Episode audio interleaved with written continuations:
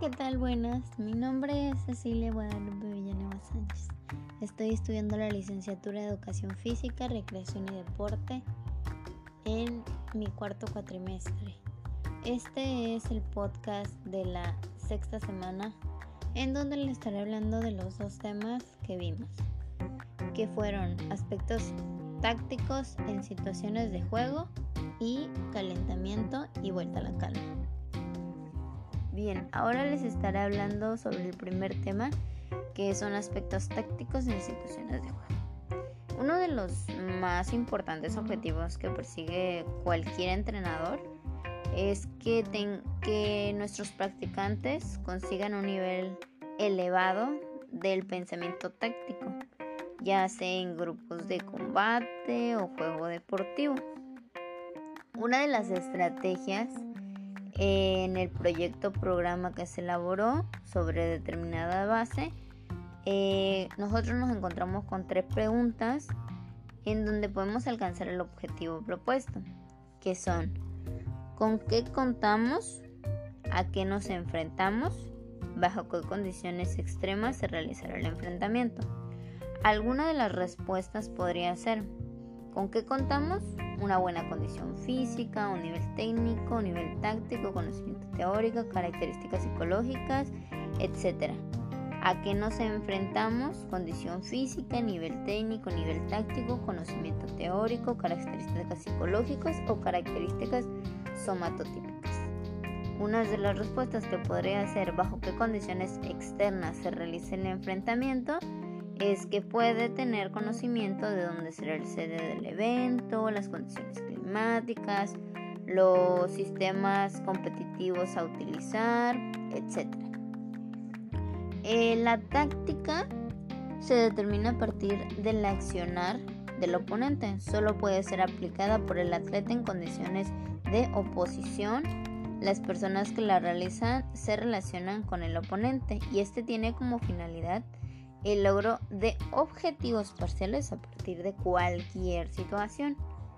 Eh, cada corredor puede establecer sus propios métodos y tácticas como cualquiera. Para el entrenamiento del atletismo, claro, como mejor se adapte a sus necesidades y posibilidades, por supuesto, con ayuda de nosotros los entrenadores que vayamos guiándolos correctamente.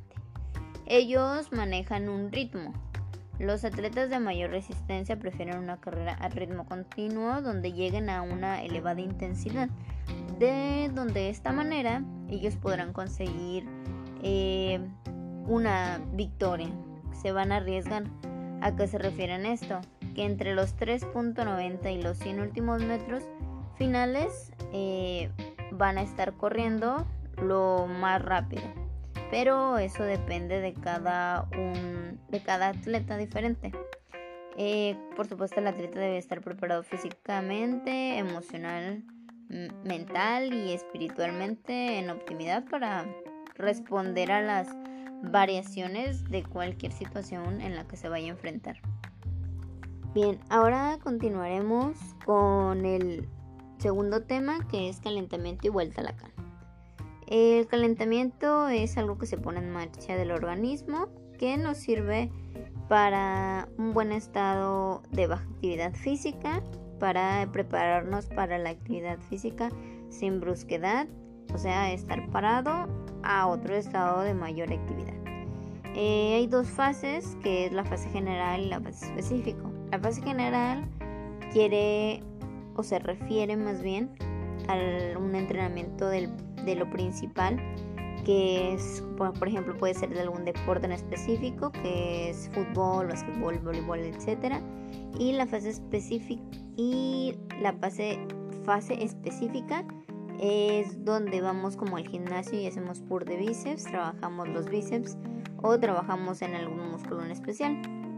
Eh, el calentamiento sirve para evitar las lesiones, los calambres, elevar nuestro sistema cardiovascular, evitar ah, ahora sí que en mayor riesgo todo lo que nos pueda afectar.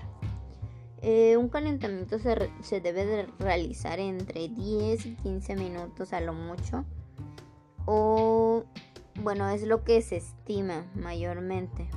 Puedes hacer menos, puedes hacer un poquito más. Tampoco es que vayamos a hacer todo el tiempo calentamiento, por supuesto. Es muy importante también que no transcurra mucho tiempo entre el calentamiento y la actividad física que vamos a realizar porque pues nos podemos enfriar. Eh, uno de los efectos del calentamiento, como les platicaba al principio, es que el sistema cardiorrespiratorio, corazón y vasos sanguíneos, al aumentar los latidos del corazón, se produce mayor transporte de sangre que lleva más oxígeno a los músculos en donde los músculos aumentan la temperatura, lo que también ayuda a la velocidad de las contracciones y así se mejoran los movimientos y se reduce el riesgo de lesiones y calambres. Algunas de las partes que debe tener un calentamiento en, en la fase general sería un trote inicial, una movilidad articular y ejercicios de desplazamiento y, perdón, y estiramientos. Esas serían una de las partes que, principales, podría decirse, que debe tener el calentamiento o la fase del calentamiento general. Bueno, la fase específica del calentamiento se realiza siempre después del general, que es como les decía, es un poco más leve y después elevamos la frecuencia cardíaca eh, y esta consiste en realizar movimientos típicos de la actividad que se va a desarrollar después. Por ejemplo, en el baloncesto, después del calentamiento general, se realiza un calentamiento articular de muñecas y dedos, entradas a canasta, pares, este, pases, tiros, dependiendo de qué deporte estés haciendo. ¿Qué es la vuelta a la calma? Bueno, la vuelta a la calma es la parte final de la clase o del entrenamiento en la que el objetivo es el contrario al calentamiento, es decir, pasa poco a poco de un estado de actividad media o alta a otra baja, a otra baja de actividad. En esto relajamos todos los músculos para que dejen de estar tensos y no nos vayan a doler tanto y a lo mejor tengamos unos mejores resultados. Eh, sirven también para descender la temperatura corporal, descender las pulsaciones, o sea, la frecuencia cardíaca y como les platicaba relajar la musculatura empleada durante el entrenamiento que tuvimos. Eh, algunos ejercicios eh, que se componen a una adecuada vuelta a la calma son los juegos calmantes, trote o marcha suave, solturatura muscular, ejercicios de respiración, ejercicios de relajación como la yoga y pues obviamente los estiramientos. Una vuelta a la calma siempre debe tener una duración mínima de 4 o 5 minutos para alcanzar mínimamente algunos de los, eh, de los efectos que les acabamos de decir. Si bien un buen trabajo de este tipo, eh, entre 15 y 30 minutos.